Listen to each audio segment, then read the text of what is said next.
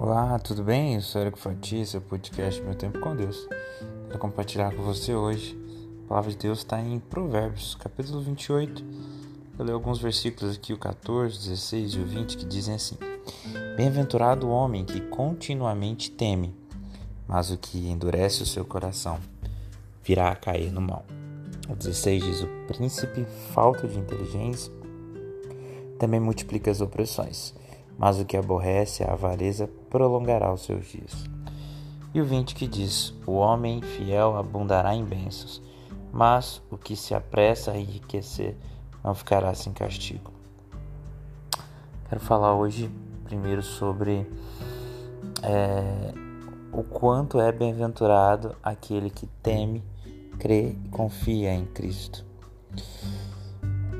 Ao longo da vida, é, muitas vezes a nossa fé é posta em xeque e todas as vezes que nós endurecemos o nosso coração, nós acabamos desmoronando, caímos, falhamos miseravelmente.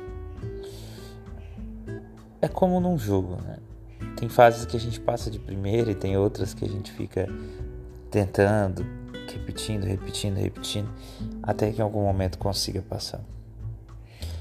Nós temos fases na vida. E algumas dessas fases são fáceis de passar, são fáceis de confiar em Deus.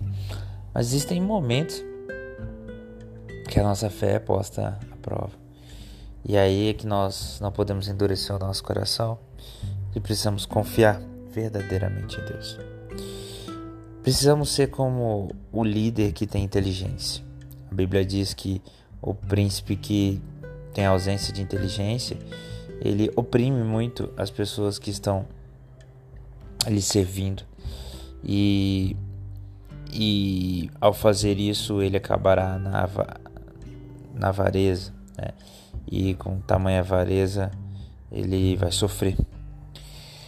Uh, agora, aquele que aborrece a avareza vai ter os seus dias de vida prolongados.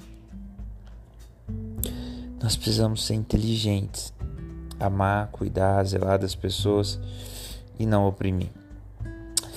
E, e precisamos ser fiéis a Deus.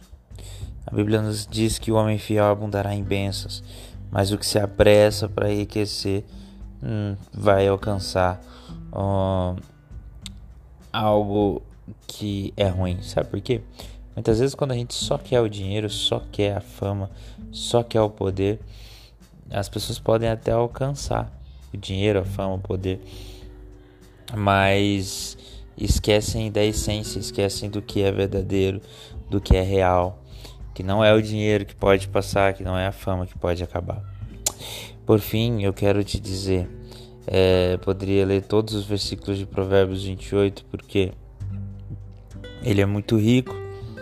Mas o que eu quero dizer para você é: é bom o caminho que confia em Deus, que quando entregamos para Ele a nossa a direção da nossa vida e descansamos, independente de passarmos por bons ou maus momentos seremos bem-aventurados se confiarmos nele.